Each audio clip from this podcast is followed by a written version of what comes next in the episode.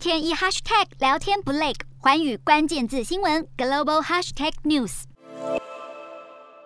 五月九号，菲律宾总统、副总统大选即将登场，而根据选委会的说法，选民不必在选举日当天出示疫苗接种卡或戴口罩。然而，现在在 TikTok 上却疯传与此规定完全相反的投票资讯。也因为 TikTok 上的错误投票资讯，截至目前已经有七十万次的观看次数，而这样传播误导性的影片可能会构成选举罪，并且会影响到选举的进行。有资深选举律师就表示，选委会要尽快的请 TikTok 删除这一支影片，并针对假新闻展开调查行动。